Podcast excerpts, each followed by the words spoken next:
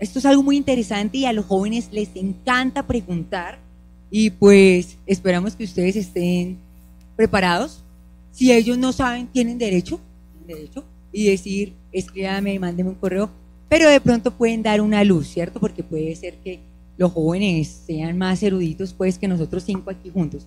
Nosotros también venimos preparados, ¿cierto? Así es, cualquier cosa. ¿Qué tal que los podamos salvar a ellos nosotros? Así es, como dicen, soldado preparado vale por dos.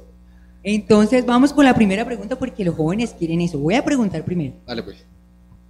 Bueno, la primera pregunta es para el doctor Ordóñez. Dice, a pesar de la gran luz dada a su pueblo y para el mundo, antes hablar de evitar gracias excesivas era ignorancia. Luego, ya un tiempo y ya un par de años atrás, se hablaba de que grasas malas entre paréntesis LDL, y buenas, HDL, más hoy día he escuchado cardiólogos decir que el cuerpo no necesita de grasas malas, LDL. Es necesario, por ejemplo, para la correcta elasticidad vascular. ¿Es esto cierto? Sí, es, cierto. Y sigue siendo. Algunos de los cardiólogos ahora o las investigaciones han demostrado que es tan malo el colesterol. La grasa mala que definen ahí es colesterol que se transporta en proteínas de, de baja densidad. O sea, colesterol LDL. Eso es malo. Eso se pega muy rápido al interior de las arterias. Eh, la medicina hace unos 20, 30 años le dio mucha trascendencia a esto y sigue siendo cierta. La grasa mala es la que está en las margarinas y la grasa procesada de los aceites naturales. Pero también es, es importante el exceso de calorías, casi tan malo como ingerir grasa saturada, grasa que contenga colesterol LDL.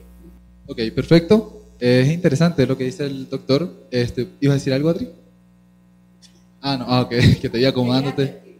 Ah, perfecto. Muy bien. Ahora vamos con la siguiente pregunta. Gracias, doctor. Muchas gracias. Y esta es una pregunta ya más lógica. Dice así, ¿Dios puede dar el mensaje del Evangelio eterno por medio de uno o puede mantener la llama del mensaje vivo mientras se despierta el pueblo que debe dar el fuerte y último pregón? Es decir, ¿Lo puede dar el Dios el mensaje por uno solo o puede mantener la llama del fuego hasta que el pueblo entero se despierte?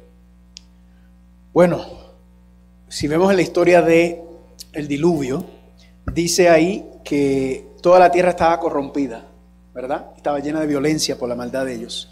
¿Y cuántos justos habían en la tierra? Un, solamente un solo justo.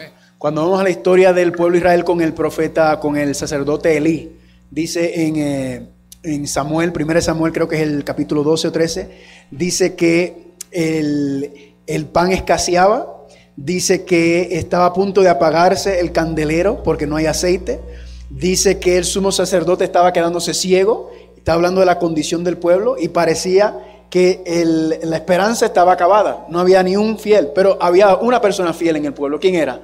Ana. Y Ana en su fidelidad tuvo a Samuel. Amén. Y Samuel terminó trayendo reforma y reavivamiento al pueblo.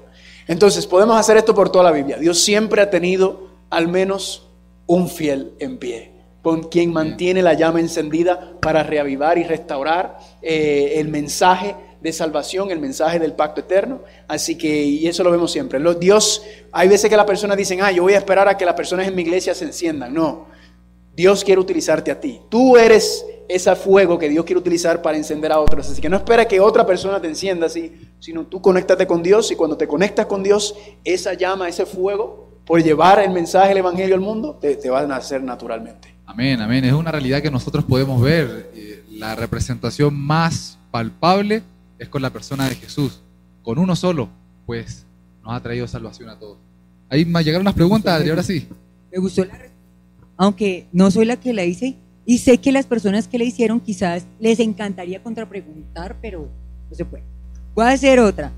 Respecto a la maduración de la mies, tema número 4 de Manuel Ospino, la lluvia tardía entonces es el mensaje del tercer ángel que permite el derramamiento del Espíritu Santo? ¿Cómo se articula esto? Bueno, nosotros intentamos mostrar en este tema que de acuerdo con la metáfora agrícola que se utiliza para presentar la venida de Cristo en las nubes de los cielos, quien cumpliría de acuerdo con la metáfora la función de la maduración de la mies para que pueda ser cegada es el triple mensaje angélico con énfasis en el tercero. Y eso debería ser suficiente evidencia bíblica para quien hace la pregunta. Pero luego también añadimos la tematización en los capítulos 7 y 14 de Apocalipsis de lo del pasaje clave de Joel capítulo 2, versículo 28 al 32, en donde Apocalipsis 6 y 7 tematiza el elemento de las señales, luego Apocalipsis tematiza el elemento de la salvación e invocación del nombre de Jehová que aparece en el capítulo 14 como escrito en la frente, pero la tematización del el derramamiento del Espíritu Santo no aparece con esas palabras en el libro de Apocalipsis. La pregunta es, ¿se le olvidó a Dios poner allí el derramamiento del Espíritu Santo? No, está precisamente incorporado en el triple mensaje angélico, con énfasis en el tercero, que cuando la mensajera del Señor escribió que este es el mensaje que Dios ordenó que fuera dado al mundo. Es el mensaje del tercer ángel en verdad. Allí en Testimonios para los Ministros, página 91, termina diciendo que ha de ser acompañado con el abundante derramamiento del Espíritu Santo. La pregunta es entonces, ¿cuál es el mensaje que el Espíritu acompaña? Porque es que el Espíritu no va a venir para que yo me ponga a temblar acá con Carlos y de repente profeticemos. No. El Espíritu viene para acompañar el mensaje del tercer ángel, que es el mensaje de la justificación por la fe, el mensaje del pacto eterno y todas las bendiciones y promesas del pacto que nosotros nos hacemos coherederos cuando Cristo se manifiesta delante de nosotros como el verdadero heredero del pacto, quien dispensa sus bendiciones y promesas para nosotros. Ese es el mensaje que el Espíritu Santo acompaña. Porque cuando yo entiendo ese mensaje, entonces mi vida es purificada para que yo esté listo para recibir el derramamiento del Espíritu en plenitud y terminar la obra en este mundo. Entonces es una obra simultánea. Van de la mano no se pueden separar. No se pueden separar. no, puede separarse poder del Espíritu del mensaje del tercer ángel. Van de la mano. Ok, no es que el mensaje hace que se derrame el Espíritu, ni tampoco que el Espíritu se derrama para dar el mensaje. Pero si no crees en el mensaje, no recibes el derramamiento del Espíritu. Porque quien te prepara para el derramamiento del Espíritu es el mensaje y la fe en Cristo como el dispensador de todas las promesas del pacto. Cuando le crees a Cristo eso, cuando le crees que puede no solo perdonarte, sino transformarte y sacarte los defectos que aún conservas en el carácter, entonces el Espíritu te pone listo y en el lugar preciso para recibir la lluvia que te acompañará hasta el día de su venida. Cae de la mata. Así dijo. Eso. aprendí. Cae, de la mata. Cae de la mata, literal. ¿Ok? Bueno, pues, y es bueno que yo hagan la aclaración de que el recibir el Espíritu no es que yo con Adri me ponga a temblar tampoco, porque si no, Imagínense lo que podemos caer. Muy bien, vamos a una pregunta para el doctor. Esta la hice yo, ¿verdad? Realmente. Uy. sí, sí, ¿para qué? Eh, sin miedo al éxito. Sin miedo al éxito. Así que es difícil, así que... No, dice, en cuanto al descanso, querido doctor, ¿qué se dice acerca de las siestas a mediodía? Eh, se ríen porque la dije yo, ¿cierto? ¿Qué dice acerca de las siestas a mediodía? ¿Son buenas, son malas, no recomendadas? Los beneficios, por favor. Depende de la necesidad de la persona. Sí, hay, por ejemplo, muchos adultos que tienen alteración del, sueño durante la noche, entonces requieren hacer algún sueño eh, corto durante el día. En general, jóvenes, para ustedes no es buena la siesta. Si lo van a hacer después de comer, no. No se acueste con el estómago lleno. Es una recomendación. Eh, si va a ser, si por exceso de trabajo algo que necesita descansar, pues repose antes de almorzar. Y le digo, algunos enfermos, pacientes, eh, ancianos, su, calidad de sueño eh, es muy mala. Entonces requieren sueño corto durante el día. Si usted duerme media hora, una hora durante el día, eso se lo va a restar el organismo en la noche. Entonces se le disminuye la calidad del sueño, eh, del sueño nocturno. Además, uno no duerme de día por los ciclos circadianos, por lo que tiene programado en el hipotálamo, hipotálamo, hipófisis y, hormonas, no está eh, diseñado para dormir de día, solo para dormir de noche, con la luz solar ausente. Y en caso de que se pueda, ¿cuánto es lo recomendado? No, que uno tiene que preguntar. Pues. Entre menos duerma, mejor. No, las siestas en general no son buenas. Son buenas para los enfermos y los ancianos. Sí, y en el caso de la narcolepsia, ahí sí se puede. la narcolepsia ya es un trastorno de, neurológico, es un, algo que necesita manejo eh, de digamos, neurológico, es decir, de, una persona. Hay que estudiar la causa de la, de la narcolepsia. No sé si entienden el término, es que algunas personas tienen un trastorno en que se quedan dormidos y es imposible no dormirse. La persona cae en el sueño como en la noche durante el día y tiene periodos así. ¿Esto tiene alguna relación con crisis eh, no, no, es que, no es que sea epiléptico, pero tiene relación con unas crisis que, hace eh, el, cerebro y la persona se duerme.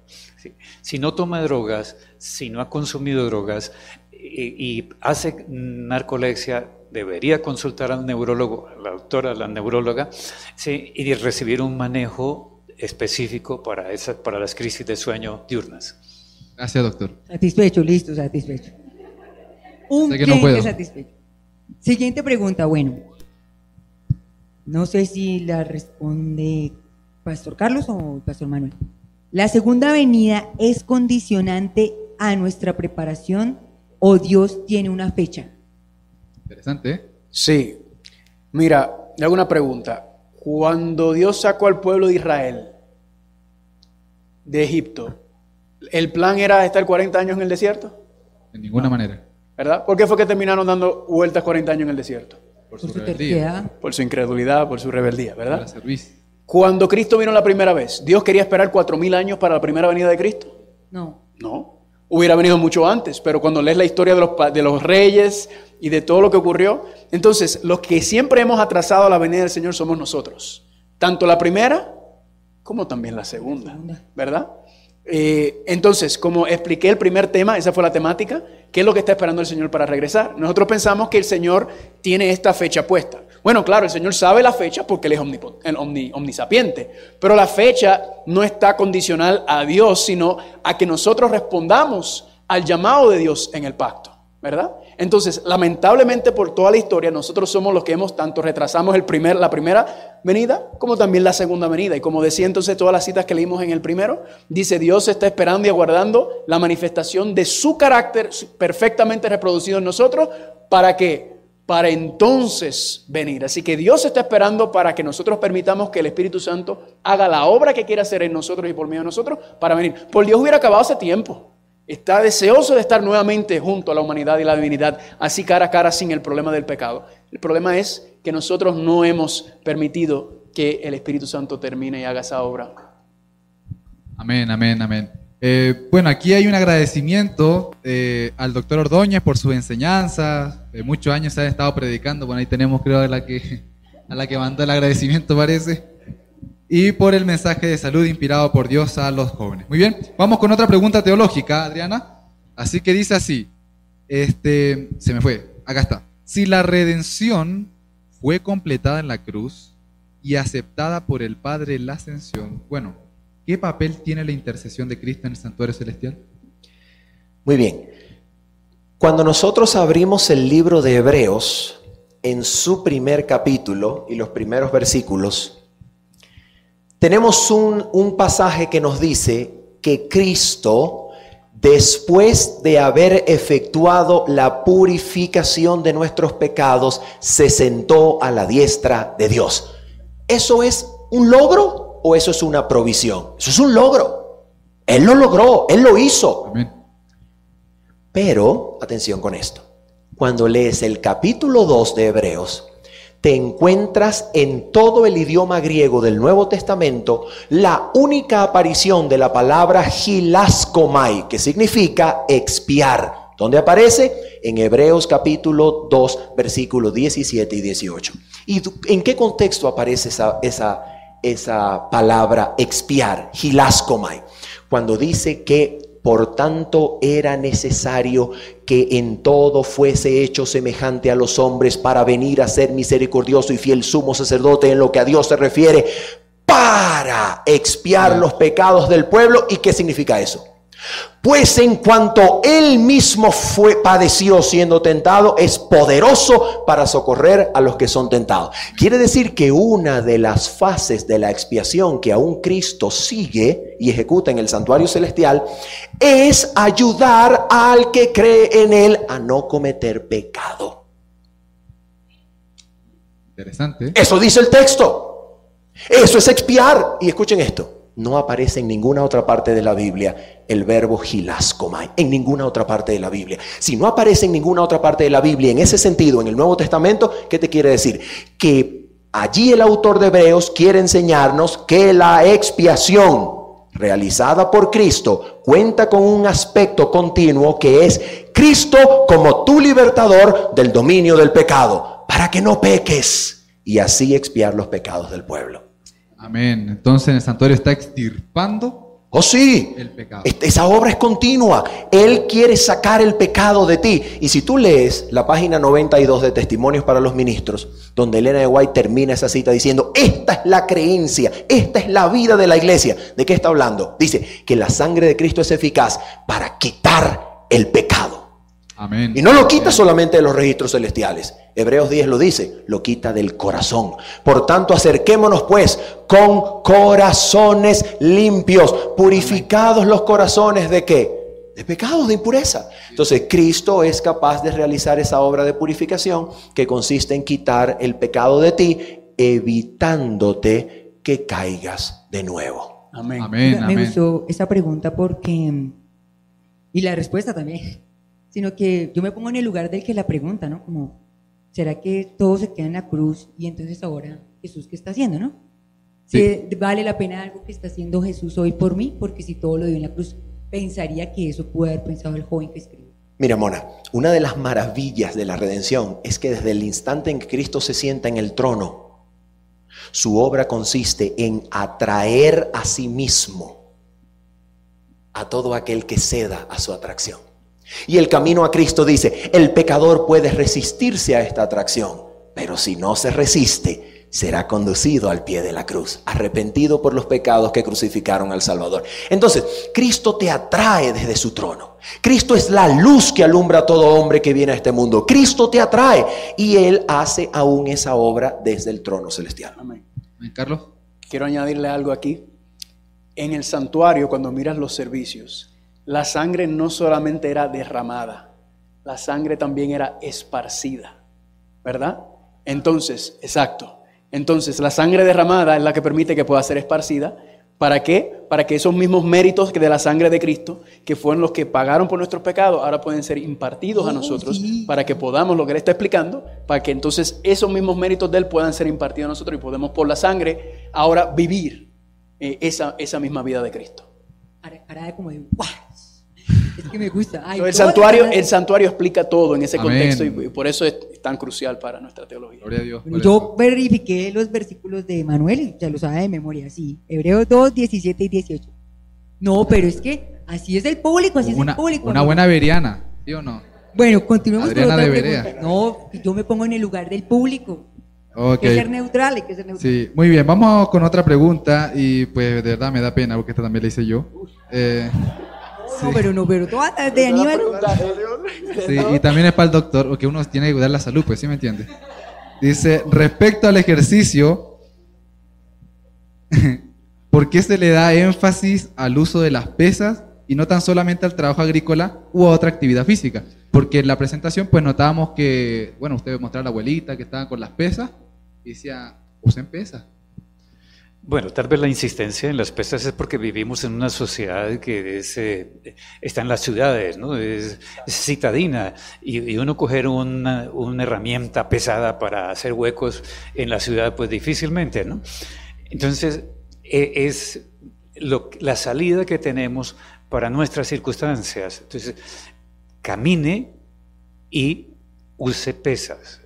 ¿Por qué razón? Porque si usted hace ejercicio aeróbico, mejora la, el rendimiento cardiopulmonar, corazón, pulmón, cerebro, todo lo que sea. Pero, por ejemplo, si camina, el esfuerzo va a ser de los músculos de miembros inferiores y algo de la columna.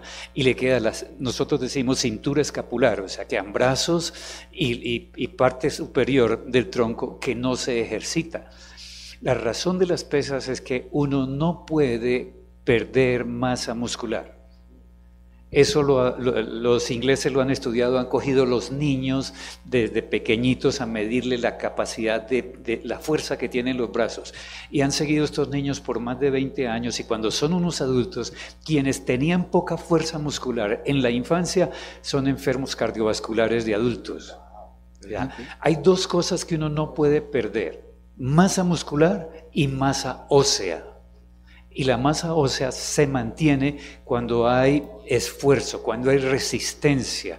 El hueso es, un, es como el material, si no está sometido a estrés, se daña, se pierde. Entonces, si usted no, no tiene sobrecarga a los músculos y al, y al hueso, se envejece. Doctor, me meto en tu pregunta. No, métase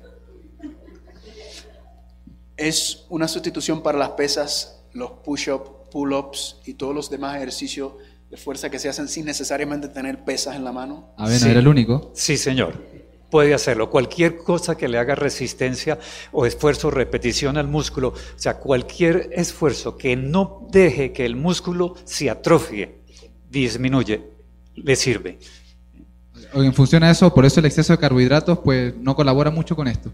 No, una buena pregunta. A los jóvenes les venden proteínas para aumentar la masa muscular. No es cierto. Que coman más para aumentar la masa muscular. No. El músculo solo necesita esfuerzo y agua. Y azúcar. Nada más. Azúcar, glucosa, no más. No necesita proteínas. ¿En serio? Uy. Bueno, bueno. En, en, serio, Yo sé que si en nos serio, quedamos créame. acá, El, el principal alimento del músculo es la glucosa. ¿Sí? Y el músculo es capaz de reciclar sus propias proteínas. Él tiene un sistema como los como de, de elástico, como los resortes, para contraerse y dilatarse. Y esas proteínas que gasta se reciclan. Interesante. bueno, me gusta que la juventud está interesada en salud. Amén. Eh, siguiente pregunta. ¿Qué hace diferentes a los 144 mil de los justos que han vivido a través de la historia? ¿Solo es su experiencia por el tiempo de angustia? Buena pregunta. Muy buena pregunta. ¿Cuál es la diferencia de los 144 mil a todos los demás que han vivido durante todas la, las generaciones? Así es. Es, la diferencia es que estarán sin intercesor. Ese diría yo que es la característica número uno. En otras palabras, siempre en toda la historia que Dios ha tenido sus hijos justos, siempre que caen o que, que resbalan o flaquean, ¿verdad? Tienen a alguien por interceder, ¿verdad? Por eso dice en 1 de Juan capítulo 2, versículo 1, dice, hijitos míos, os digo que no peques, pero si pecas, abogado tienes para con nosotros a Cristo Jesús, intercediendo. Pregunta, ¿Cristo tenía intercesor? Uy, qué buena pregunta. Espere, espere. ¿Qué dice el público? Levante la mano. Ay, sí, allá en las redes. En las redes, aquí. Y aquí levante la mano el que sí. El que crea que sí, equivóquense. Les dio miedo. A ver, nosotros todos, a ver. No, no tenía intercesor. Yo digo que no tenía intercesor. espere, yo pienso. No piense mucho. No, ne- necesito más tiempo. ¿Qué dice, qué dice el, el preguntador? Si Cristo hubiera pecado, ¿qué hubiera pasado? Se hubiera perdido. Se acaba todo. Se acabó todo. Entonces no, entonces no. Entonces la experiencia de Cristo es la experiencia de los Ah, 144 ya. mil, ¿verdad? Que no tienen intercesor. Pero por lo tanto, miren qué lindo esto, porque yo me pregunté, pero Señor, ¿cómo me vas a dejar a mí sin intercesor? ¿Y si caigo? Ah, claro. Pero Dios, en ese tiempo, la fe de esos 144 mil va a ser tan probada y firme que Dios confía en que ellos dependen totalmente de Él, que Él los permite estar sin intercesor. Como con Job. Ah, como, como. Tócalo. Vete ahí, que yo sé que Él se va a mantener firme a mí. ¿Significa eso que, significa eso que los 144 mil ya no necesitan de Cristo? Esa es una Jamás. buena pregunta. Sí necesitan de Cristo. Jamás. Porque esta es una de las cosas que a veces circulan entre los círculos adventistas que dicen, Mala representación. sí, Es una falsa representación de la enseñanza de la victoria de los 144 mil. El jamás. pastor Carlos lo mencionó, creo que al final de su último tema, que si él realmente vamos a estar aquí, el Espíritu Santo se va a retirar. ¿Se acuerda? Esa es la idea, porque el Espíritu Santo se va a retirar. Sí, pues. Eso se sabe. Y de hecho se está retirando, que es la misma representación que los vientos están siendo soltados, ¿verdad? Pero ¿qué ocurre? Que se va a retirar de aquellos que rechazan. Pero el sostenimiento de los 144 mil y, de y no solamente en este mundo, en el resto de la historia de la humanidad, en el universo, toda vida se sostiene por medio de Dios. Por lo tanto, los 144 mil es imposible que se puedan sostener si no es por una entrega completa y total y fe en las promesas de Dios para que el Espíritu Santo cumpla lo que dijo que iba a hacer. Por eso. Aníbal, tú, yo, nosotros, vosotros y ellos, nosotros tenemos que practicar acá esa relación con Dios. Porque si no practicamos aquí, pues ¿cómo nos va a ir allá? Más difícil. De, de- de hecho, de hecho, la hermana White, la mensajera del Señor, tiene una cita donde dice, la perfección angélica falló en el cielo. La perfección humana falló en el Edén. La única garantía de que el pecado no volverá a levantarse es que los redimidos contemplarán a Cristo y la cruz por la eternidad. Amén. Cristo, es Cristo la garantía, no es la naturaleza. Amén. Amén. Y, y vemos eso en lo que dice Satanás. ¿Qué hizo? Quiso independizarse. Sí, pues. Adán y Eva, independizarse. ¿Y qué pasó? Pues aquí estamos. Nunca más en la historia alguien va a dudar que en nosotros no hay manera de sostenerse sino por medio de la gracia y el poder de Dios. Amén. Amén, amén, amén. Un espectáculo. Amén en lenguaje de señas. Así es.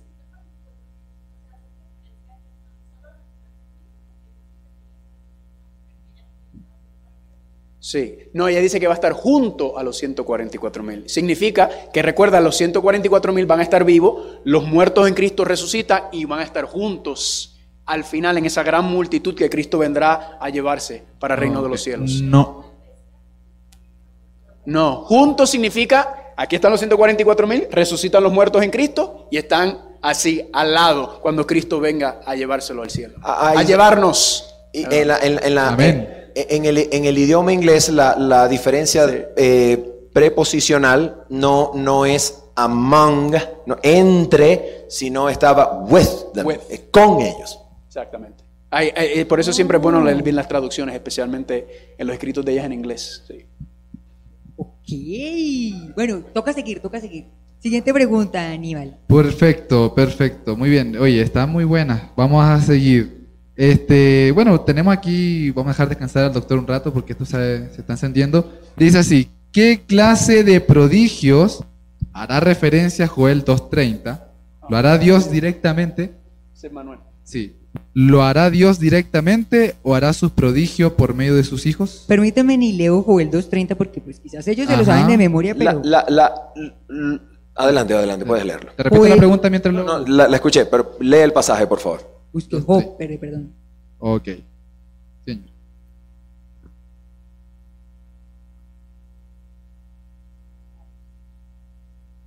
Ok. Buscar rápida, lenta. No, parece que la Biblia no tenía 2.30.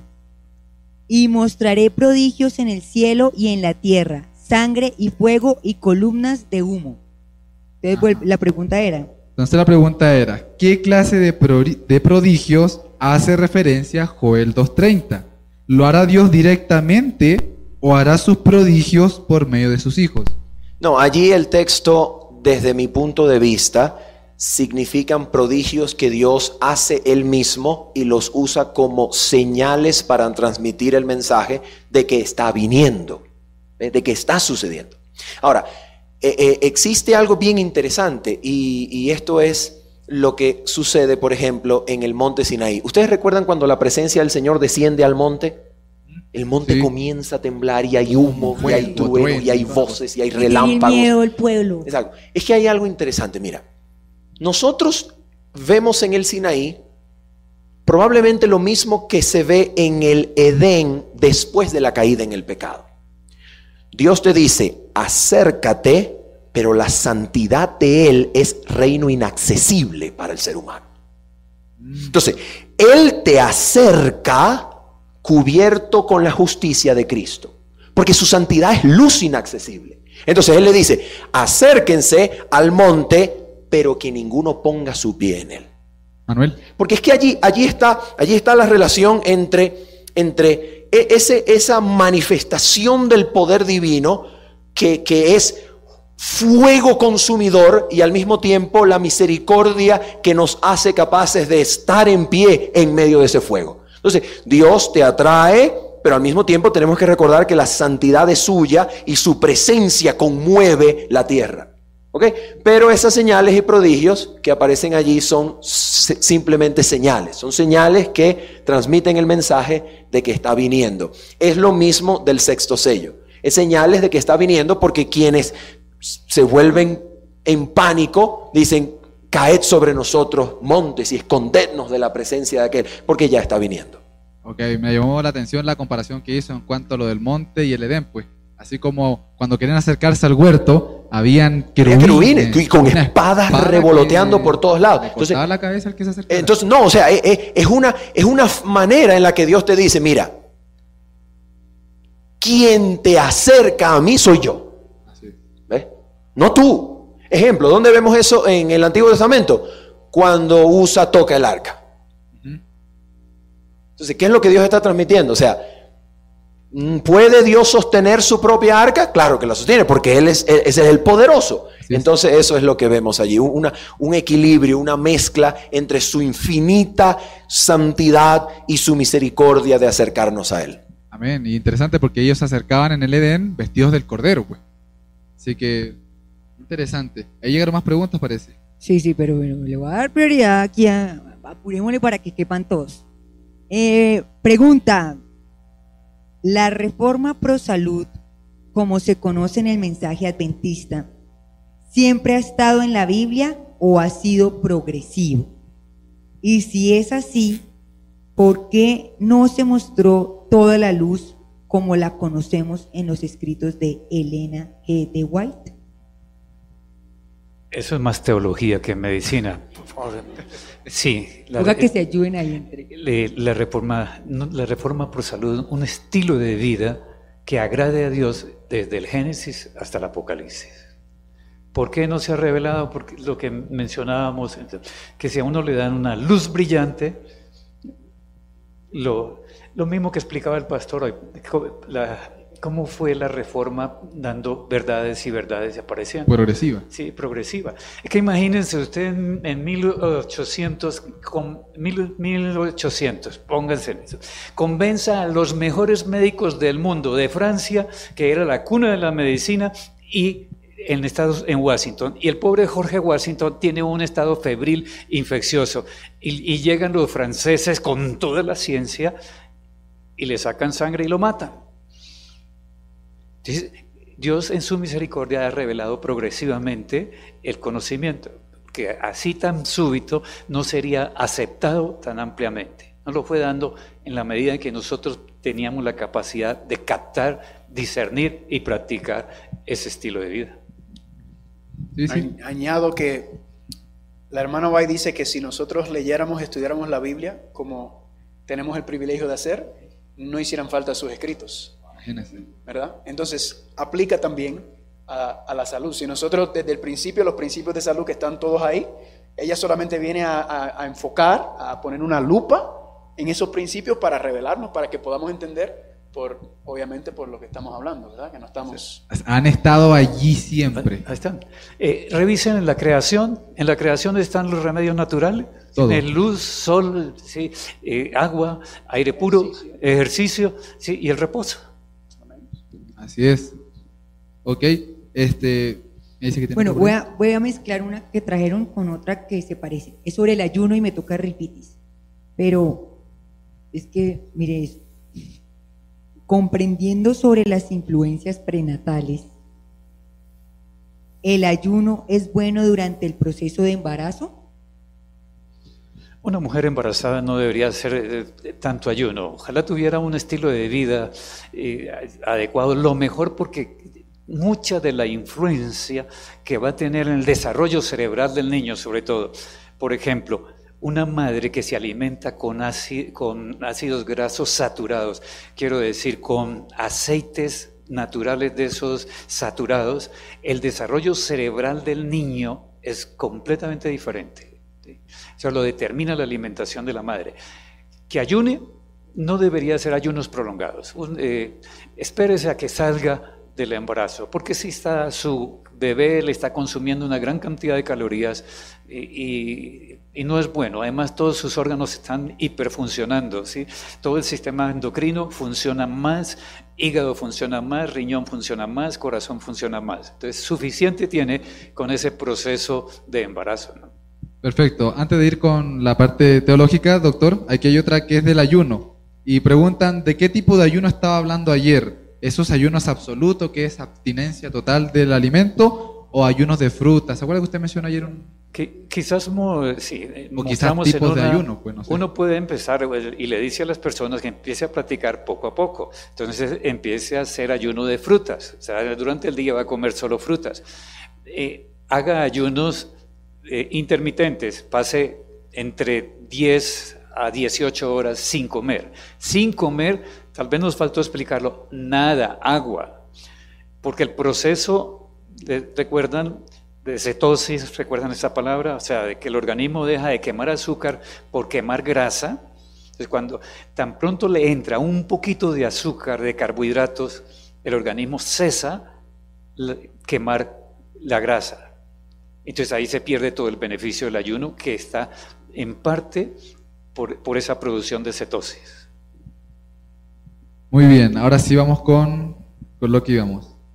Pregunta.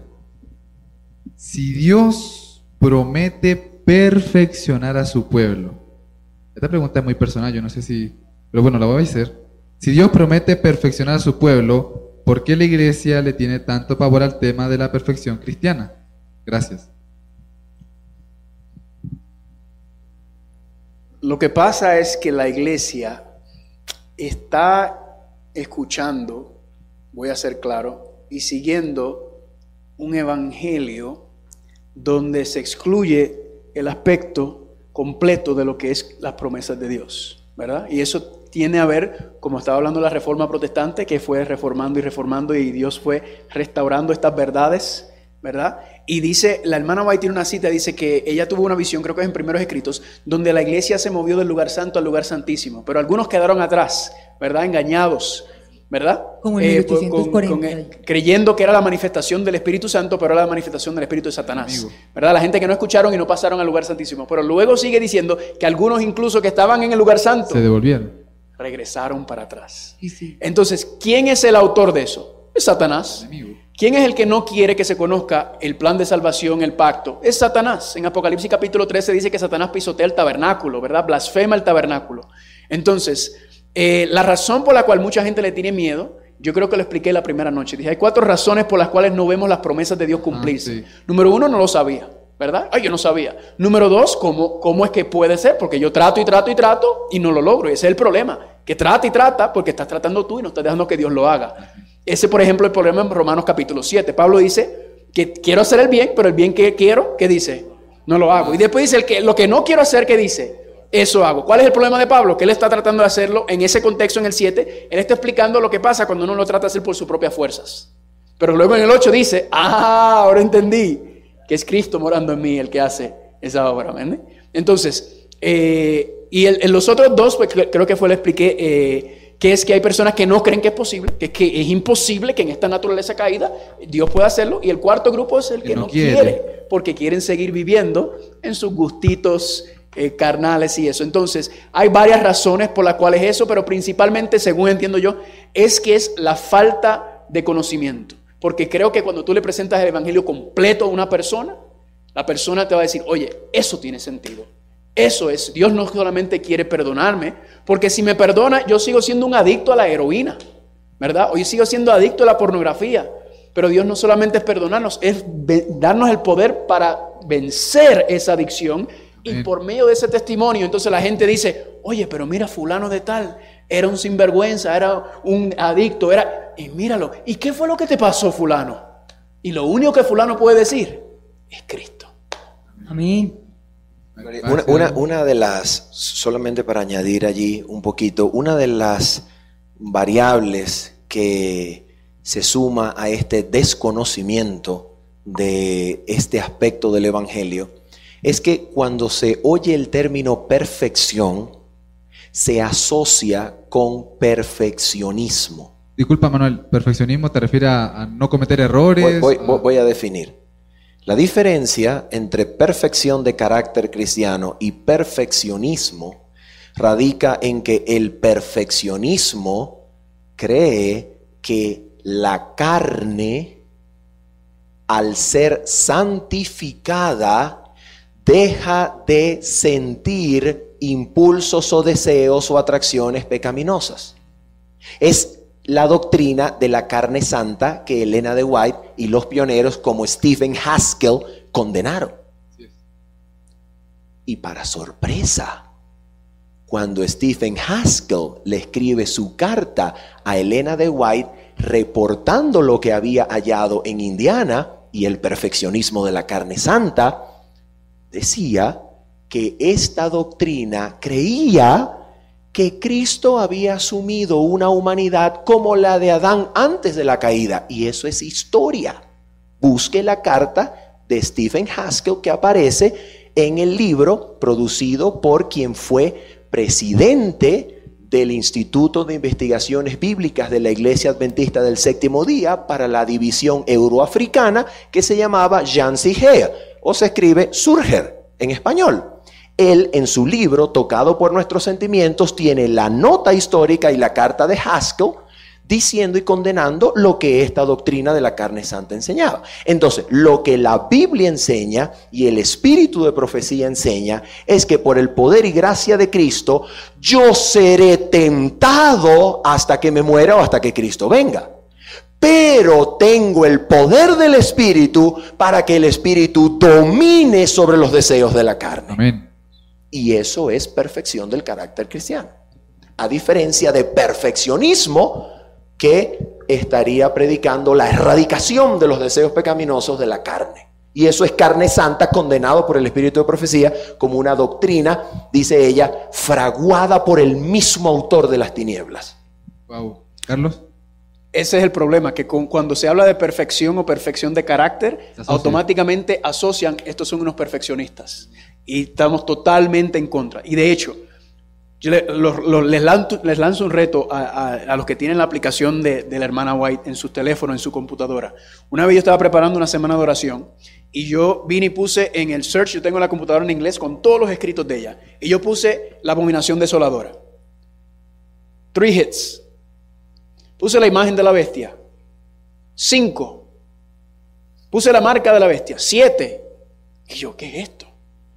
Luego puse temperancia. 350. Perfección de carácter. 425. ¿Qué me di cuenta en ese momento? Los escritos habla. de la hermana White. Sí, claro, a, a ayudarnos a entender mejor los eventos finales y las profecías, evidentemente, pero el, el enfoque mayor de la- del espíritu profecía es en qué? Es en que por medio de la temperancia, el poder del Espíritu Santo, nosotros podamos llegar a perfeccionar el carácter y perfeccionar el carácter significa que tengamos la mente, la imagen de Cristo restaurada en nosotros. Amén. Cito, cito para concluir esta intervención el primer mismísimo párrafo del Ministerio de Curación. Ah, Usted agarra el libro del Ministerio de Curación y usted piensa que usted va a hallar allí, ¿qué cosa? El método de Dios revelado para restaurar al ser humano enteramente, físicamente, mentalmente. Ok, ¿quieren leer el primer párrafo? Escúchenlo. sí, señor. Nuestro Señor Jesucristo vino a este mundo como siervo para suplir incansablemente la necesidad del hombre. Él mismo tomó nuestras enfermedades y llevó nuestras dolencias para atender a todo menester humano. Vino para quitar la carga de enfermedad, miseria y pecado. Era su misión ofrecer a los hombres completa restauración. Vino para darles salud, paz y perfección de carácter. No es casualidad. eso el mensaje de salud y este mensaje van ligados. Van de la mano. La mano derecha. Por de eso es el mano. mensaje del tercer ángel. Amén. Bueno, bueno. Adri tiene una preguntita ahí. Sí, me, Sí, se me perdió. sí. Espérenme. Aquí está. Ah, Este, ¿Por qué? así. Bueno, toca que uno se quede con las ganas de seguir aprendiendo en casa. ¿Por qué se separan los términos de justificación y santificación normalmente como si fueran dos asuntos independientes uno de otro? Tengo una cita que había preparado para la presentación, pero lamentablemente no, no me alcanzó el tiempo para presentarla en vivo. Y esta cita se encuentra en un documento del Espíritu de Profecía conocido como Manuscrito 21 de 1891. Lo interesante, queridos amigos, es que esta cita es parte de un, de un escrito de Elena de White que ella hace justo después de, asistir a una reunión ministerial que se convirtió en una escuela bíblica para delegados de la conferencia general en Battle Creek en febrero de 1891. Mira lo que ella dice. Muchos cometen el error de tratar de definir minuciosamente los detalles que distinguen a la justificación de la santificación. Es como si la teología protestante se convirtió en un bisturí teológico para segmentar la justificación de la santificación. Mira lo que ella dice. En las definiciones de estos dos términos con frecuencia introducen sus propias ideas y especulaciones. El pensamiento especulativo occidental es propio de la filosofía griega. Y dice, ¿por qué tratar? Ojo, esta, esta- cita es, pero una bomba nuclear. Mira lo que dice. ¿Por qué tratar de ser más minuciosos que la inspiración en la cuestión vital de la justificación por la fe? ¿Por qué tratar de resolver cada detalle como si la salvación del alma dependiera de que todos entendiesen esta materia exactamente de la misma manera? Entonces aquí vemos, aquí vemos, es lo que intenté hacer con esta cuarta y última presentación. La Biblia ofrece una manera más integral de comprender la justificación por la fe. Y esta manera integral de comprenderla es en el contexto del pacto eterno. Cuando uno entiende que ser justificado significa ser ratificado coheredero de las promesas del pacto eterno, entonces usted no puede llegar y agarrar y separar el perdón de la transformación de mente y corazón producida por el Espíritu, donde la ley es escrita en la mente y el corazón, porque si usted hace esa segmentación y esa separación tajante y usted habla de ella como dos caras, entonces lo que usted está haciendo es introducir en el paradigma de interpretación bíblica un paradigma especulativo para lo cual la Biblia no tiene respuestas.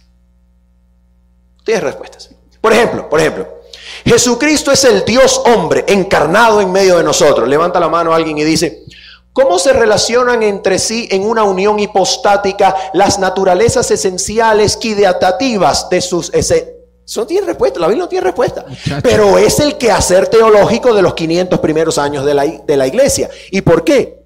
Ah, porque la iglesia agarró la filosofía Sí, sí. griega, se la metió en la mente y desarrolló su quehacer teológico desde un paradigma filosófico griego que a Babilonia le encanta. Si Babilonia tiene una receta para producir el vino de su furor, es la mezcla de la filosofía griega con la revelación bíblica. Y déjenme decirles una cosa. Siempre que usted mezcle la filosofía con la Biblia, siempre gana la filosofía. Así que mejor no la mezcle. Enseñe la Biblia como está escrita. Le enseñe la Biblia como se lee. No utilice términos prestados de la filosofía, porque al final lo que va a hacer es una, es, una alianza que la Biblia no aprueba. Y le voy a decir una cosa. Yo estudié filosofía. Esa es mi maestría. Sí, señor. Pero yo creo que Dios me permitió cursar ese estudio para reconocer la filosofía en el discurso cristiano y decir, esto no es Biblia. Esto no es Biblia. Entonces, cada vez que aparece una separación tajante, como si fuese un bisturí teológico analítico para separar la justificación y la santificación, créanme, lo que están haciendo es presentar la salvación en términos platónicos por un lado y aristotélicos por el otro. No, la Biblia no hace eso. La Biblia es más integral, la Biblia presenta el pacto como un paquete completo, quien es perdonado es transformado y es unido al trono de Dios para hacerlo vencedor. Amén. Eso era pura teología romana lo otro. Es, es- Católica. es- es griega, filosófica, pero es interesante que el, el- el poder de expansión de la filosofía griega no fue, no fue el imperio greco-macedónico, fue el imperio romano. Es. Es decir, la cultura que el imperio romano legó a la humanidad no era la propia de ellos, es la filosófica griega mezclada con el derecho romano. Perfecto. Carlos. No, que iba a decir, si, si, el- si recuerdan el tema que di esta mañana, Ajá. que la reforma protestante viene para restaurar esos principios, porque efectivamente lo que le está mencionando, la helenización, ¿verdad?, de la cultura judía uniéndose luego con los cristianos, entonces en, el, en el- la bestia fue donde eso, la bomba explotó, ¿verdad? Entonces toma tiempo volver a restaurar eso. Lo único que yo le diría es que la santificación es estar continuamente bajo la justificación de la gracia. ¿verdad? No hay manera de separarlos. Dios no justifica al que no puede santificar y no santifica al que no puede justificar. Bien, muchas gracias. Bueno, tenemos ahora una pregunta para el doctor. Así es. Para el doctor. Ya está descansadito. ¿Listo? Es casualidad que él está... Ya no son de... No, pregunta. no, no, no, ya no es mía. No, ya no es mía. Así que dice así, en el caso de un proceso viral, ¿por cuánto tiempo sería recomendable ayunar? No es necesaria, no es necesario una buena alimentación para suministrar herramientas para la reparación. Cuando dice una buena alimentación, aquí hace la aclaración, frutas, muchos vegetales, etcétera. Bueno, quizás deba aclarar algo. Uno no tiene el organismo y no hay ninguna cosa externa al organismo que mejore las defensas. Las defensas se las puso uno Dios allá desde que determinó antes de que naciera. Lo que nosotros no debemos hacer es quitar esa capacidad que tiene el sistema inmune de defenderse. Eh, Eso es lo que hace. Él no puede superar más de lo que fue programado y está programado genéticamente. ¿no es cierto? Mm, tiene una alimentación a base de frutas, bienaventurado, sígala haciendo. ¿Cuánto va a ayunar?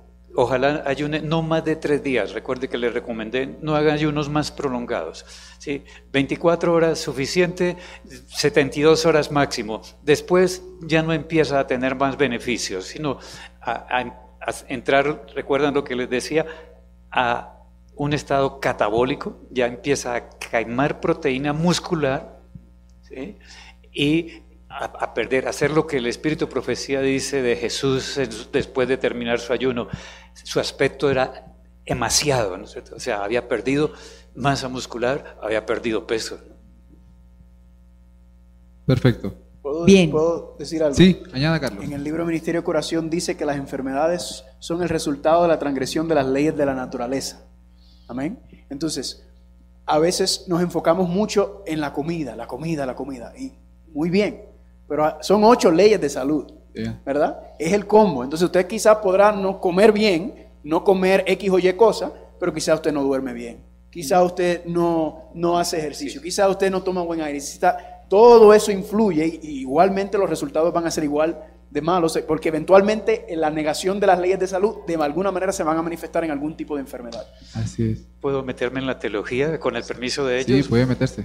El Espíritu de Profecía tiene una expresión que eh, las, las leyes que Dios puso en el organismo tienen el mismo origen, la, Uh, la sí. misma importancia, ¿sí? el mismo carácter que la ley de Dios. De hecho, Santiago dijo, el que, como dicen en Chile, el que se pifia o el que daña a uno, se hace culpable, se hace culpable de todo, pues el que no toma agua, perdón, el Pues que sí. toma agua, pero Estoy de acuerdo, Aníbal. Muy bien. Bueno, Aníbal no. Con las leyes de Dios. amén. Bueno, pues vamos a continuar, ¿cierto? Sí, sí, Mira, sí. Yo te veo una que es para el doctor también, parece. Bueno, y es que hay hartas para el doctor. Sí. Entonces, bueno, a ver, vamos con esta como para enlazar el tema. Hay que ser una para usted solo. ¿La grasa se quema? ¿En qué momento empieza a utilizar la grasa como energía ¿Y cuánto tiempo se recomienda hacer ejercicio? Eh, la recomendación, empecemos por lo último, la recomendación de, de la Organización Mundial de la Salud, tiempo, o sea, depende de la intensidad de ejercicios. Usted puede hacer un ejercicio intenso, poco tiempo, o un ejercicio moderado, más tiempo. Es, es más o menos. Los límites que han dado por unos estudios que empezaron en Texas con el doctor Cooper hace muchos años es 150 minutos semanales, de una intensidad entre moderada a eh, severa, digamos, a, un ejercicio fuerte. ¿Cómo lo mide? Eh, si lo quiere hacer estricto, pues se mide de acuerdo a la frecuencia cardíaca. ¿Sí? La frecuencia cardíaca es más o menos un índice de cuánto oxígeno está gastando en esa actividad física. La medicina ha determinado unas unidades y ustedes habrán visto a los futbolistas, a los ciclistas, cuando los compran en un equipo, los meten allá a un laboratorio médico y les miden su capacidad de rendimiento, cuánto oxígeno queman ellos haciendo determinado esfuerzo. Y eso los, lo miden los enfermos cardíacos, también se les indica eso, se mide en mes. O sea, ese esfuerzo, cuánto oxígeno consume. Lo- se puede medir en eso, pero es demasiado complicado. Eso déjelo para los laboratorios. Usted que va a hacer ejercicio, si quiere tenga una, una medida muy sencilla. 220 menos la edad le da la frecuencia cardíaca máxima que debería tener en un esfuerzo y a eso, como no es un deportista extremo, entonces póngale 50, 60, 70%, máximo 80% de, esas, de esa resta, de 220 menos su edad.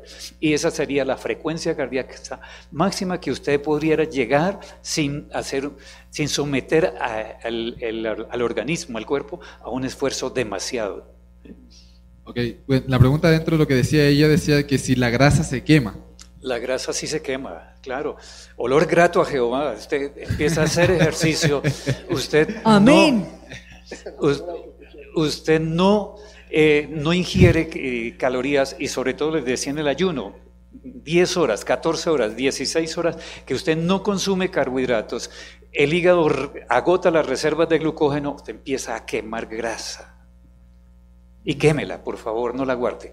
Ok, entonces, epa, entonces la grasa es mala, es buena, neutra, La grasa del organismo tiene utilidad. Eh, es, es- no, la grasa en el organismo no tiene reservas. Dios no lo va a dejar a usted aguantar hambre. Le dio pan a Elías en el desierto.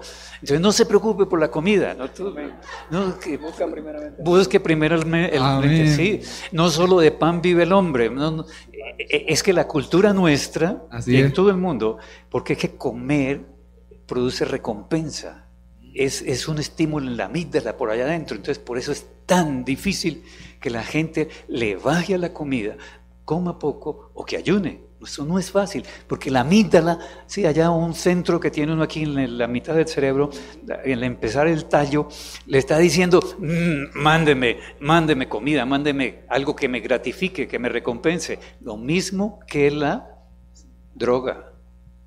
Y es tanto, muchachos, por ejemplo, alguien que se vuelve adicto al azúcar, se le ha hecho estudios, se le hace lo que les mostraba con el, eh, esta mañana, una, un PET, una resonancia, una, un- por emisión de positrones, y se, los mismos, las mismas áreas del cerebro que se estimulan cuando se ingiere cocaína son las mismas áreas que se ingieren con el azúcar. Por eso es dependencia de los dulces. Impresionante. Oye, yo quería contar una cosita chiquita. Yo lo comento porque ustedes saben, yo no sé aquí en Colombia, pero en Chile yo de chiquito fui criado de que me tenían que ver gordo. Sí, si no me veían gordo estaba enfermo. Y cuando llegué de Venezuela a Chile, se preocuparon, me dijeron, no estás comiendo bien. Sí, pues sí, entonces, claro, la cultura a uno le dice, no, tú tienes que estar gordo porque si no estás, estás pero, mal. Pero mire que yo sé solo desayuno y almuerzo. Yo también voy a contar mis, Ah, mis pues. Solo desayuno y almuerzo. Casi no como. O sea que voy a estar quemando mucha grasa ese riñón. Y nunca como fritos. O sea que vamos bien Eh, No, uno no- es, es un principio o vamos elemental. mal. Sí, Porque no. a mí todo el mundo me dice que yo soy una enferma No. y como yo soy vegetariana, dicen que es por culpa de eso que estoy así de flaco. No. Si uno quiere la, la Hicimos norma- nuestras preguntas y todo aquí, bueno. si- Uno si uno- gordo y una, ¿sí me entiende? Si uno quiere aumentar de peso, aumente la masa muscular y la masa ósea, ¿sí? pero no le ponga grasa al organismo. Hay algo elemental. Jesucristo era flaco. No. Sí, Ah, perdón. No, pero que yo pensé que entendí flaco, que yo en mi Delgado. cultura raquítico No, normal, me imagino, Es que pues no sé. No, sí, pues era robusto. Yo creo que tenía fuerza ahí para darle a la carpintería. es que la obesidad no existía en la... Eso es muy poco. Obvio. Solo Samuel lo describen en la... Sa- Samuel no, Elí. Elí. Elí lo describen en la, como gordo, ¿sí? Con sobrepeso, pero era muy pocas personas, no, no era la incidencia de obesidad y de sobrepeso que vemos ahora, porque las, las sociedades primitivas, primitivas digo, anteriores, no, no las cavernícolas que dice la evolución, ¿no? Las sociedades anteriores eh, quemaban más calorías de las que ingerían. Hacían mucho esfuerzo. ¿Cuántos kilómetros se, caminó Jesús para encontrarse con la samaritana? ¿No tenía el poder él de transportarse y llegarle allá y sentarse al lado? No, pero caminó. Ejercicio, ejercicio. Bueno, vamos entonces ahora, ya nomás, doctor. Sí, Bien, bien, bien, bien. ok. me puse incómodo. sí. A ver, eh, es, es- Está bueno, muy bien. Vamos esta, esta con. se parece a esta, Sí, esta se parece a la que preguntaron recién. pero vamos a mezclarla. La va a decir eh, Aníbal y luego yo porque es muy parecida. Bueno, Lo que dice así. ¿Qué tan cierto es que la hermana White va a resucitar en el tiempo del fin?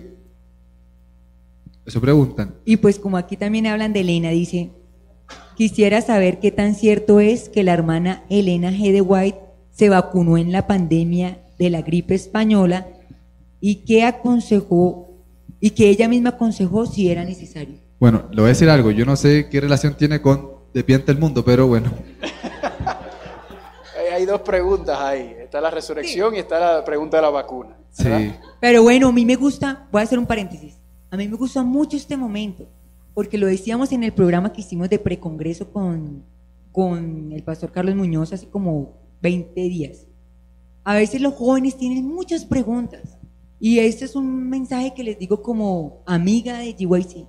Y en la iglesia no se deja expresar porque creen que los van a juzgar o que van a decir que él... Y entonces el joven se cohíbe y no pregunta. Y hay tantas cosas que, como estas preguntas, que hay que hacer. Y no tiene nada de malo si nos equivocamos o si corregimos o no, porque estamos en este proceso de encontrar con Dios. Y los invito para que en sus cultos jóvenes, en sus escuelas sabáticas juveniles o en sus iglesias, si ustedes son líderes de la iglesia, permitan que el joven se exprese para que no tenga que ir a responder preguntas por él mismo, quién sabe en dónde, sino que lo haga en familia. Por eso me encanta esto, para que lo resolvamos en familia. Y volvamos ahora sí a la pregunta, si Elena resucitó o no.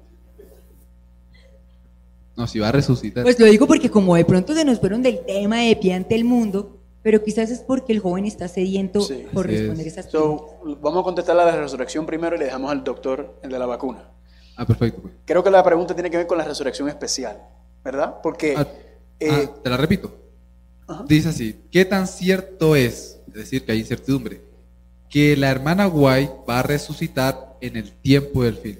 Aparentemente quizás la o sea, persona no que en lo el fin pregunta, del tiempo, Sí, ¿verdad? En el tiempo del en fin el- que sería el tiempo de ahora. justamente, quizás lo escuchó, lo leyó, le dijeron, lo vio. Probablemente quiere decir el fin del tiempo. Sí, sí, porque a veces la gente se, se distingue.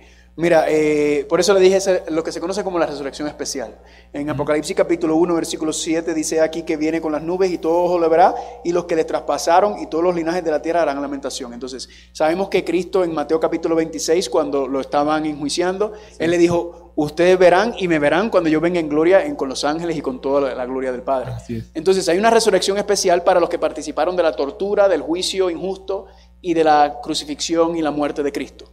Ellos van a resucitar, ¿verdad? Justo antes de venir, pero también eh, hay una resurrección donde dice que los que murieron en el mensaje del, del tercer ángel también van a resucitar un poquitito antes que la resurrección general eh, en cuanto a eso. Y ahí, por ejemplo, el versículo Apocalipsis 14, 13 dice, hoy, oí una voz del cielo que decía, bienaventurado de aquí en adelante los, los muertos que mueren en el Señor, sí, dicen, descansarán de su trabajo porque sus obras con ellos siguen. Entonces, se sobreentiende, y Daniel capítulo 12, versículo 1 también lo menciona, donde va a haber una resurrección especial eh, justo antes de la resurrección general, y claro, a esos morirán, eh, los que mueren, eh, que fueron traspasados, morirán tres veces, ¿verdad? Ya murieron, resucitan, mueren, y luego mueren tercera vez después del milenio, cuando es la, la- la muerte final. Dentro de esa resurrección especial es donde resucitarían los que murieron en el mensaje Sí. del tercer ángel. Exactamente. Yo, yo le diría a esa persona que hizo la pregunta, que se así toda sincera, linda o lindo, que ese tema se estudia con, con ese nombre, resurrección especial, para que siga investigando, porque creo que esto no da tiempo para todo lo que hay que investigar respecto a ese tema. Ahora el Em, doctor de la vacuna. Ah, sí, sí, volvamos. Sí. Eh, los registros, eh, ella no se vacunó para la, para la pandemia porque la pandemia fue en 1918 y ya había muerto. Entonces, la, la gripe española ah, apareció eh, eh, entre el 18, 18 y 19, ¿cierto? Y mató entre 50 y 100 millones de personas. Y no era española, era más bien americana, porque fueron los, los soldados americanos las que lo, lo esparcieron y lo trajeron de las trincheras de la Primera Guerra Mundial no tenía vacuna, en esa época no existía. Existía la vacuna de la viruela. La viruela eh, fue una epidemia en el mundo que mató millones de personas. Y por la gracia de Dios, a alguien se le ocurrió que la- las manos de los ordeñadores tenían unas vesículas, pústulas, y ya habían, de los viajes a China, la gente traía el mensaje de que algo inoculaban los chinos a los niños para evitarles la viruela. Hasta que Jenner, el, famoso médico inglés, pues repitámoslo, y cogió a los niños y los inoculaba con, con- esa pus que se producía en las manos de los ordeñadores. A esa gente no le daba viruela y a los niños que vacunó Jenner no les dio viruela. Entonces el rey de Inglaterra proclamó que se vacunara todo el mundo contra la viruela. Y ustedes jóvenes no están vacunados, nosotros los viejos sí nos vacunaron contra la viruela, nos torturaron, pero nos vacunaron. Y la viruela desapareció en el mundo. En el año 76 fue el último caso por allá en el África, eh, escondido en una montaña. Eh, No volvió a existir viruela en el mundo. Ahora la inquietud, nos vamos a vacunar nosotros contra el COVID. Eso es una cuestión que cada uno decide de rodillas, hermano. Ese tema está dividiendo la iglesia. Unos somos de extrema derecha, otros somos de extrema izquierda.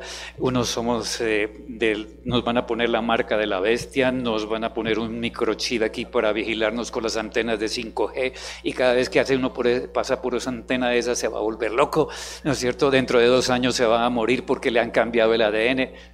Todo eso no, no tiene razón. ¿Y sabe qué es lo triste? Perdóneme que me extienda.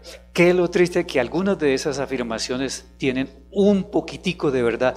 Como decían los pastores, o sea, el diablo trata de hacer cosas. ¿Qué es lo de microchip? Que cuando fueron a vacunar contra el ébola en el África, intentaron marcar a los niños y a las personas. Entonces alguien dijo, pongámosle un microchip aquí, sabemos quién es. Pero eso no funcionó. Entonces salió de ahí. Hay que no vacunamos porque la- esas vacunas las han hecho con, con células de fetos. Que Sí, hace más de 20 años, tal vez 30 años, que la genética está sacando o sacó células de niños, de fetos, de, de- de abortos. Y esas células se han cultivado. ¿Por qué cogieron células de, de fetos? Porque son puras, no se han contaminado. Recuerdan cuando les mencioné la, epigenética, o sea, el, ADN el DNA de esas células no tiene una contaminación. Entonces se utilizan para la replicación de, es- de ese material, de esas células, y para sacar, eh, digamos, vacunas, para hacer eh, muchas sustancias a partir de ese ADN puro. Pero tampoco le van a hacer a uno tantas cosas como dicen. De rodillas, con Espíritu Santo, y usted decide si se vacuna o no. ¿Puedo, puedo añadir algo a, a lo que el doctor dice? En cuanto a la vacuna, hay mucha hipocresía entre nosotros, los adventistas. ¿A qué me refiero? Esto es lo que dicen. Ustedes saben que le van a poner un microchip a la vacuna para que nos puedan rastrear y seguir donde quiera que estamos. Es increíble. Familia, eso lo hacen, ¿verdad? Eso es, eso es, ya, ya eso ocurre, yo no sé aquí en Colombia, pero en Estados Unidos, todas las llamadas, todo eso, está- todo está intercepta- eh, interceptado ya, ¿verdad? ¿Dónde viene la- el, el problema de la, de- de la hipocresía? Lo que dice el, el doctor. Eh, estamos, en Estados Unidos está ocurriendo que están pidiendo cartas a la iglesia diciendo, mira que yo creo que mi cuerpo es templo del Espíritu Santo y por ende yo creo que no debería permitir que yo tenga una, una excepción, ¿es that exception? Sí, sí. a, a la vacuna, ¿verdad? Primero que nada, lo que dice el doctor, eso es decisión de cada uno y no solamente eso, que tú respetes la decisión de la otra persona, ¿verdad? Y, y creo que todos estamos de acuerdo que no se debería imponer y obligar a nadie a hacer nada, ¿verdad? Libertad de conciencia. Pero ¿dónde está la hipocresía? Yo veo a la gente pidiendo, por ej- por ejemplo, en la iglesia donde yo estoy en Grand Bay, ay, mira, pastor, que si me puede dar una carta, que si me puede... Y perdóname, pero yo ahí como que, ven acá. Entonces, de momento el cuerpo es templo del Espíritu Santo cuando te conviene. ¿Por qué? ¿Y tu ejercicio? Yo vi, una, yo vi un señor, un señor en televisión, e- este no era adventista, pero él decía, yo no me voy a meter la vacuna porque mi cuerpo, mi cuerpo, yo no meto porquerías en mi cuerpo, mientras está comiendo un hot dog y tiene un refresco en la otra mano. Es como que, por favor. Así Entonces, si nosotros, la- el mejor remedio para pelear cualquier enfermedad, cualquier virus, son las ocho leyes de salud. Ese es lo mejor que existe. Entonces Amén, nosotros, cuando nos Carlos. conviene el cuerpo es templo del Espíritu Santo y cuando no, nos, cuando no nos conviene, entonces le metemos al cuerpo y hacemos, descuidamos el cuerpo en todos los aspectos. Entonces eso es hipocresía, perdona. Amén. Y qué bueno, pues. Amén.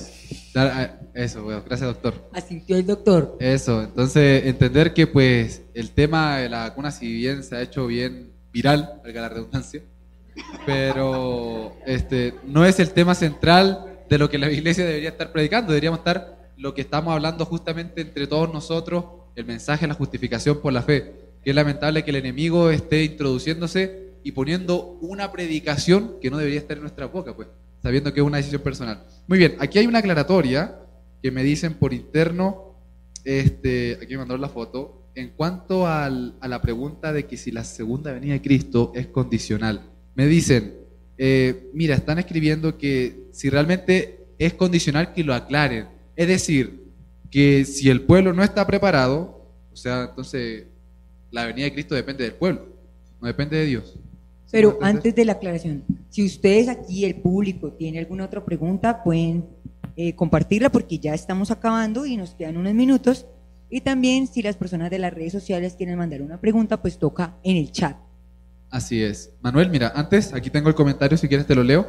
Dice, entiendo lo que dijo. Es que Jesús vendrá cuando su pueblo, el mundo esté listo. Pero cuando Cristo vino la primera vez, no lo esperaban. Solo unos pocos se dieron cuenta. Galatas 4:4 dice, cumplido el tiempo, Dios envió a su Hijo. Da a entender que Dios sí tiene un plan trazado y programado para este mundo y los humanos. Tiene sentido y relación este pasaje con la segunda venida de Cristo en sentido parecido y no condicionante o dependiendo de mi respuesta al llamado. Eso es una pregunta. ¿Vendrá aunque yo no responda positivamente al llamado? Bien, ¿había un remanente preparado para recibir a, a Cristo cuando nació? Juan. Ahí está, ahí está el punto. ¿Había un remanente o no había un remanente? Había un remanente. ¿Dónde podemos verlo? Mira los sabios de Oriente, mira los pastores, mira la misma madre de Jesús. ¿Estaban, estaban preparados? Oh, claro que está. ¿Había un remanente? Había un remanente. Mira Simeón, qué maravilloso, qué maravilloso testimonio. Ahora nota esto. Dice el libro de Apocalipsis en el capítulo 7 que Dios retiene los vientos hasta que los sellados puedan ser sellados. Sí. Pero también dice el capítulo 14 que el remanente se constituye y Cristo aparece en las nubes de los cielos. Claro que lo dice. Entonces nota esto. Cuando se habla de este tema, la contrapregunta generalmente suele venir de esta manera. O sea que si la iglesia no se prepara, Cristo no viene nunca. La Cristo va a venir. Amén. Cristo va a venir. ¿Y qué significa eso? Que de la misma manera en que con toda certeza Cristo viene a este mundo, con toda certeza preparará un pueblo remanente para que lo guarde. Entonces, ¿el remanente es una promesa divina? Oh, sí. ¿La formación del remanente es una promesa divina, sí o no? Claro, está prometido. Y esa es la promesa que Dios hizo al principio. Enemistad pondré. ¿Dónde se verifica esa enemistad? Apocalipsis 12, 17. Hay un remanente que guarda los mandamientos de Dios. Entonces, la misma palabra que promete la constitución del remanente, promete su segunda venida. Lo que pasa es que nosotros, cuando nosotros hay algo que no queremos creer, cualquier excusa es buena. Cualquier excusa es buena. Y entonces, algunos sectores de la teología adventista han caído en un extremo calvinismo, en donde Dios es el soberano, Dios le puso fecha a su venida y no hay nada que lo altere. Esto es calvinismo. Esto no es teología adventista. Porque la teología adventista proclama que Dios sabe el día de su venida, claro que lo sabe, pero va en función de la preparación del remanente. En pocas palabras, las cosas de Dios se cumplen en paralelo y mientras forma un remanente está viniendo en las nubes de los cielos. Esto corre en paralelo. Estas son promesas divinas. Y cuando Dios promete algo, lo mejor es creerle. Amén. Así tan sencillo como es. Ah. A mí me se un versículo. Ay, es que es uno favorito. Números 23, 19. Que Dios no es hombre para que mienta, ni hijo de hombre para que se arrepienta. Uy, se lo saben en coro. Y pues lo, cuando Él promete algo, lo cumple.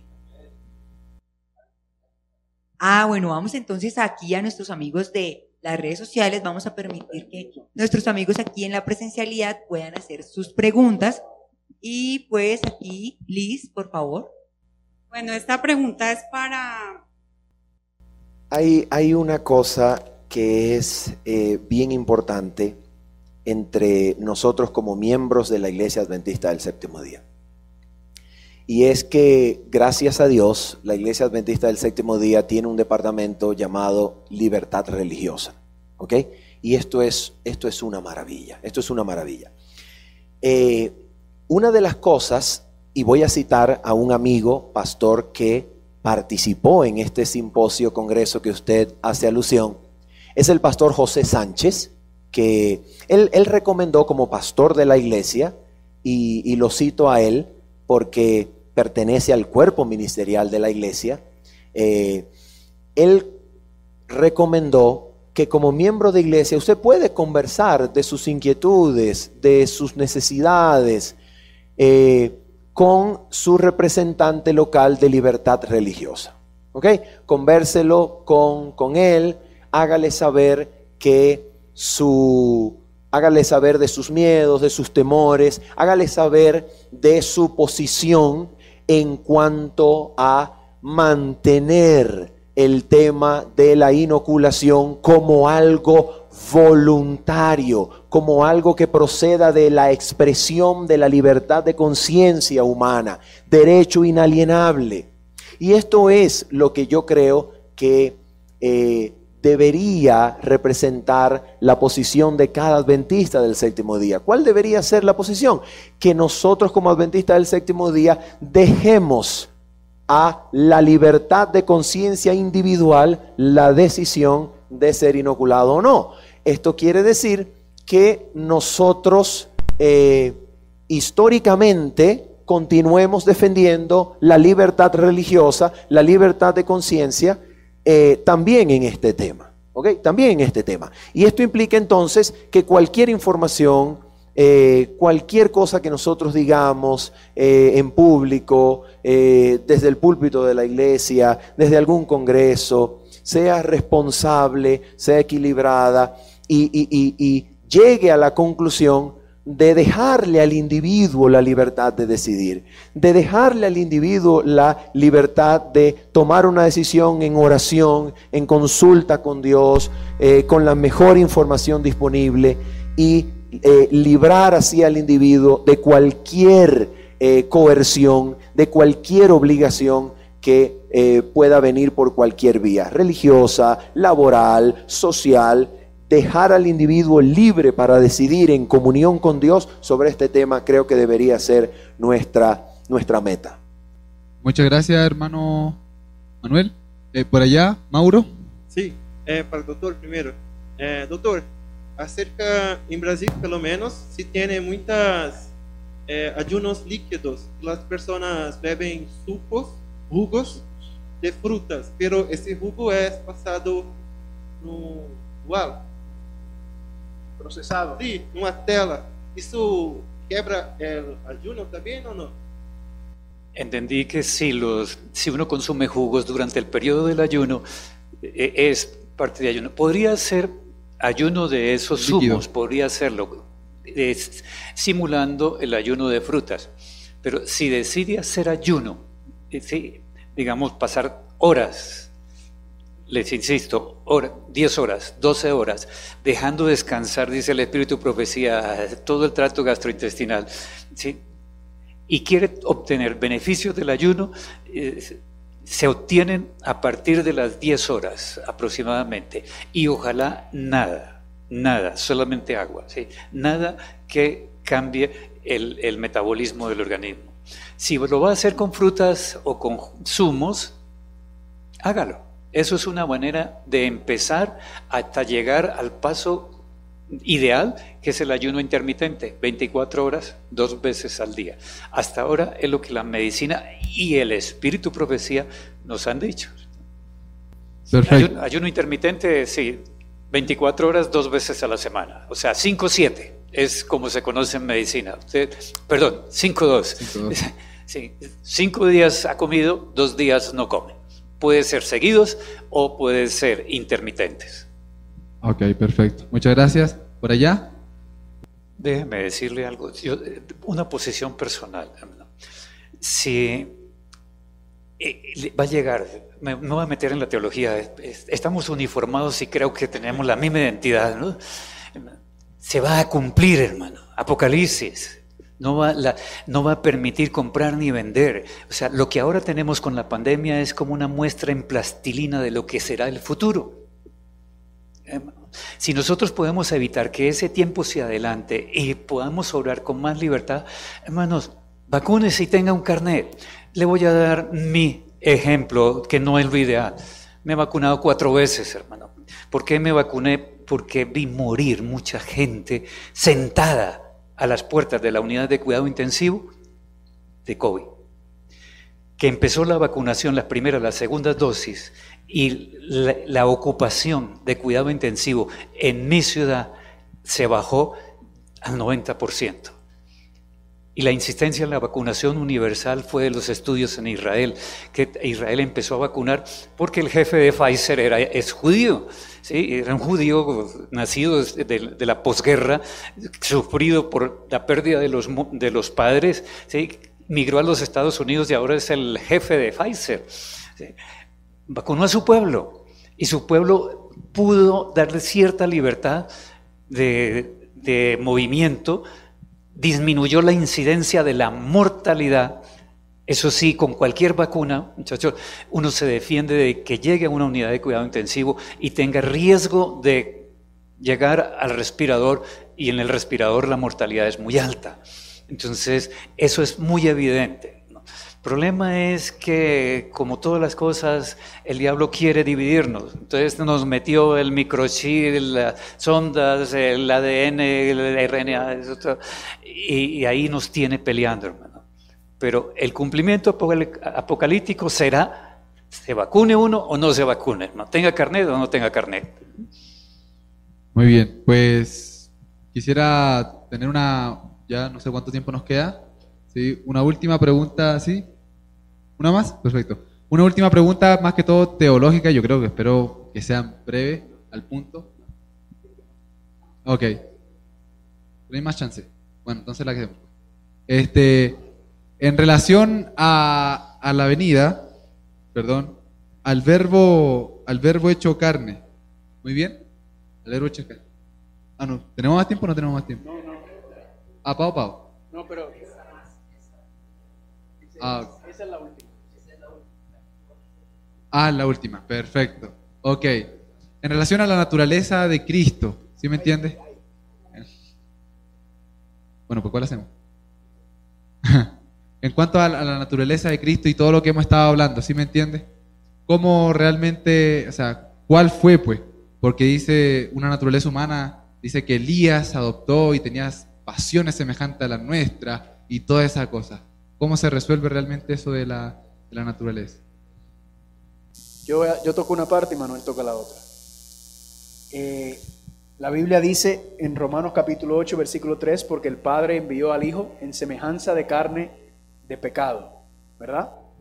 Eh, esto tiene que ver también parte con la, con la teología que está muy común, que es que se cree o se dice que nosotros somos pecadores, ¿verdad? Que no hay nada que usted pueda evitar porque usted es un pecador. Usted nace pecador y usted eh, seguirá siendo pecador hasta el final. Nosotros no estamos de acuerdo con esa posición. Nosotros entendemos que si nacemos con inclinaciones, ¿verdad? Con eh, eh, tendencias heredadas y tendencias cultivadas, pero las tendencias no es pecado. El pecado es cuando la persona decide ceder ante la tentación. Eh, y le voy a mostrar que el pecado no es tanto un problema de naturaleza, sino un problema de decisión. Satanás pecó. ¿Qué naturaleza tenía? Perfecto. Adán y Eva pecaron. ¿Qué naturaleza tenían? Perfecta, ¿verdad? ¿Por qué? Porque decidieron irse en contra de la ley de Dios. Nosotros entendemos y de manera súper breve que nosotros sí tenemos estas, nacemos con estas inclinaciones, estas tendencias, pero eso no es pecar. Ahora, el problema es que nacemos, nosotros, el ser humano cuando nace, nace incapaz de sí mismo de poder evitar oír ese tipo de inclinación, esas tentaciones y luego también las que son cultivadas encima de eso.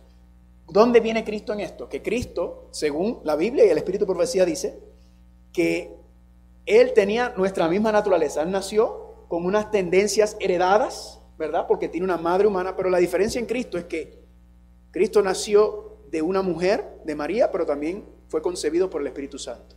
Así que para decírselos brevemente y rápidamente, Cristo nació en el nuevo nacimiento. Cristo nació ya conectado con el Padre. Cristo ya nació con esa naturaleza, con, la naturaleza divina que lo apoyó y lo fortaleció para que cuando a medida que él fuera creciendo, ¿verdad? Él podía, él tenía la voluntad de decir no a la tentación y al pecado. Nosotros cuando nacemos y a medida que nos vamos desarrollando, no tenemos ese poder, ¿verdad? Porque el pecado, por decirlo así, nos ha robado la fuerza de voluntad. Pero cuando recibimos el Espíritu Santo en el nuevo nacimiento, cuando decidimos decir, Señor, Aborrezco el pecado porque mira lo que el pecado le hizo a mi Señor Jesucristo. Y yo quiero vivir conforme a tu armonía, a tu armonía con tu palabra y con tu voluntad. Entonces, en el nuevo nacimiento recibimos la promesa del Espíritu Santo. ¿Y qué es lo que hace el Espíritu Santo? Él no toma la decisión por mí. Él me da, la, él me da a el poder para yo decir, yo no quiero ceder ante esta tentación. ¿Verdad? Y eso tiene que ver con la mente nueva, la mente circuncidada y todo eso. Eh, y por eso nosotros entendemos que en ese contexto que eh, nosotros no estamos de acuerdo en que uno nace pecador, aunque ciertamente dice Pablo, ¿verdad? Eh, el pecado que mora en mí, pero ese pecado que mora en mí simplemente son lo que le mencioné, esas tendencias heredadas y cultivadas que tenemos, no somos pecadores por naturaleza, somos carnales por naturaleza en el contexto, somos débiles por naturaleza, y pues obviamente Satanás lo único que tiene que hacer es provocarnos. Y esto, déjame darle un versículo, eh, que es el versículo que yo creo que mejor lo explica, y después le dejo a Manuel para que cierre. Está en el libro de, en el libro de Santiago, creo que es donde mejor lo explica. Dice en Santiago capítulo 1, versículo 14, sino que cada uno es tentado cuando de su propia concupiscencia es atraído y seducido, ¿verdad? Uno tiene esta naturaleza caída y Satanás ¿qué hace? Atacar nuestros cinco sentidos, bombardearlos para mantenernos como, para mantenernos desequilibrados, ¿verdad? Y encima de eso le añade la, la nutrición y todo lo demás. Entonces Satanás nos atrae, nos cosquillea, nos provoca nuestra naturaleza caída. Pero luego dice, entonces la concupiscencia, después que ha concebido, o en otras palabras, después que se ha sometido, que te has entregado la atracción, que te has entregado la provocación, entonces da luz a pecado. Y el pecado, siendo consumado, da luz a la muerte. ¿Cuál, cuál estás leyendo? Santiago capítulo 1, versículos 14 y 15. Así que, eh, y la otra parte Ahí está Manuel. Sí, solamente para, para concluir en este punto, yo quiero decirles que la Iglesia Adventista del Séptimo Día, muy, pero muy sabiamente, no ha tomado una posición oficial, y por posición oficial me refiero a una declaración doctrinal aprobada por votación en una sesión plenaria de conferencia general, no ha tomado una, no ha decidido y ha tomado una posición oficial con respecto a este tema. ¿Por qué? En su declaración oficial que constituye la declaración fundamental número 4 de las creencias fundamentales de la Iglesia Adventista del Séptimo Día, sencillamente se dice que Jesús fue tentado como humano y exhibió en su humanidad las perfectas, exhibió perfectamente los principios de la justicia eterna.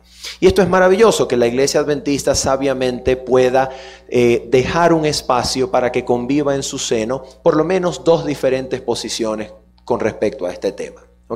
Si usted me lo permite, yo podría decirle que creo que la clave del discurso se encuentra en Romanos capítulo 6 al 8, Hebreos capítulo número 2, donde claramente se muestra que aquel Cristo en que nosotros creemos y que la Biblia enseña nos hace capaces de morir durante el bautismo al pecado. Y de acuerdo a Romanos capítulo 6, morir al pecado significa ser crucificado juntamente con Cristo para que el cuerpo de pecado pierda el dominio sobre nosotros.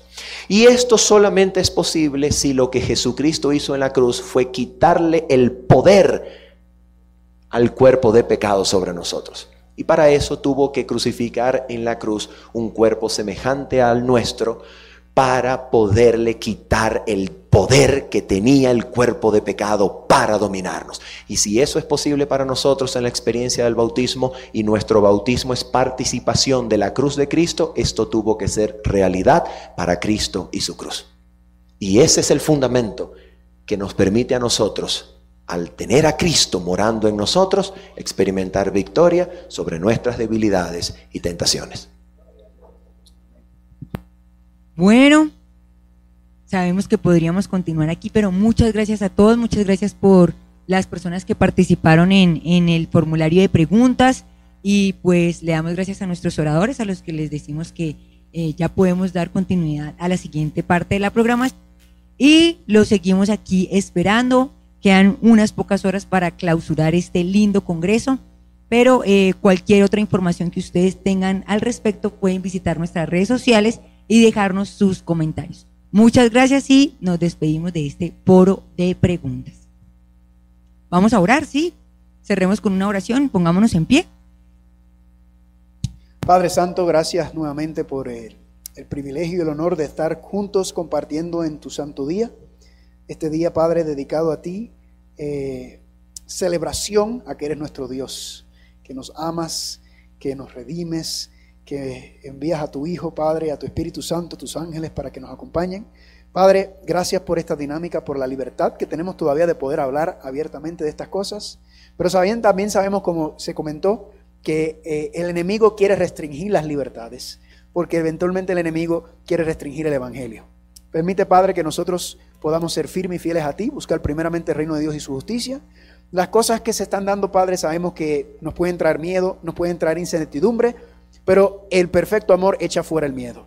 Que podamos, Padre, nosotros contemplar siempre en Cristo Jesús todo tu amor, todos tus atributos, todas tus bendiciones que tú quieres para nosotros, Padre, y que podamos enfocarnos en hacer la obra como tú quieres que la hagamos. Gracias, Padre, nuevamente. Bendice a todos los que estamos aquí viendo, entendiendo y comprendiendo.